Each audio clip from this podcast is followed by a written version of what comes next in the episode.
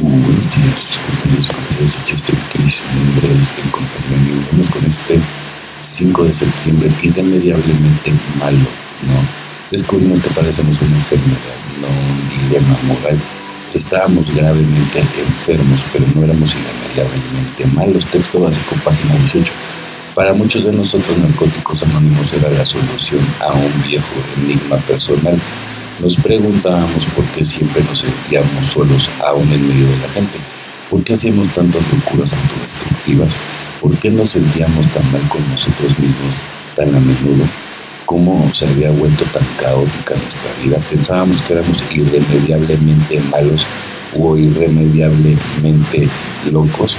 Por lo tanto, fue un enorme alivio saber que padecíamos una enfermedad, la adicción este era el origen de nuestros problemas, una enfermedad que nos enteramos podía tratarse y cuando la tratamos empezábamos a recuperarnos. Hoy en día cuando vemos que reaparecen en nuestra vida los síntomas de la enfermedad, no hace falta que nos desesperemos.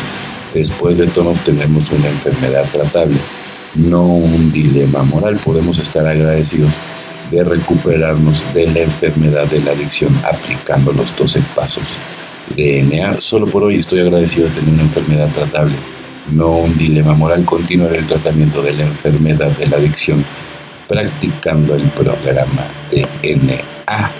Equilibrio emocional reparamos directamente a cuantos nos fue posible. 12 pasos, 12 tradiciones, página 81. Cuando pienso en mis días de bebedor recuerdo que mucha gente a quienes mi vida tocó de manera accidental, pero cuyos días yo trastornaba con mi ira y mi sarcasmo, esta gente no puede ya ser ubicada y las reparaciones directas no son posibles. Las únicas enmiendas que puedo hacer a aquellos individuos que no puedo ubicar, los únicos cambios a mejor que puedo ofrecer son reparaciones indirectas a otra gente cuyos rumbos se cruzan con el mío. La cortesía y la bondad practicada de manera regular me ayudan a vivir en equilibrio emocional y en paz conmigo mismo. Yo recomiendo mucho la película del Camino del Guerrero esa película te enseña realmente a vivir en el, en el presente, ¿sale? A tirar toda la basura, que es muy importante, porque luego no aprendemos a tirar toda la basura. Y cuando decimos tirar toda la basura, no es nada más identificar todos tus problemas y todos tus defectos. Tirar toda la basura es también ¿sí? no centrar tu atención en críticas a terceros, ¿sí? nada que tenga que ver con terceros. ¿Sale? Si no sales de ese mundo y te involucras con terceros o quieres quedar bien con terceros antes de quedar bien con tu mundo interior, estás perdido y nunca vas a obtener la salvación.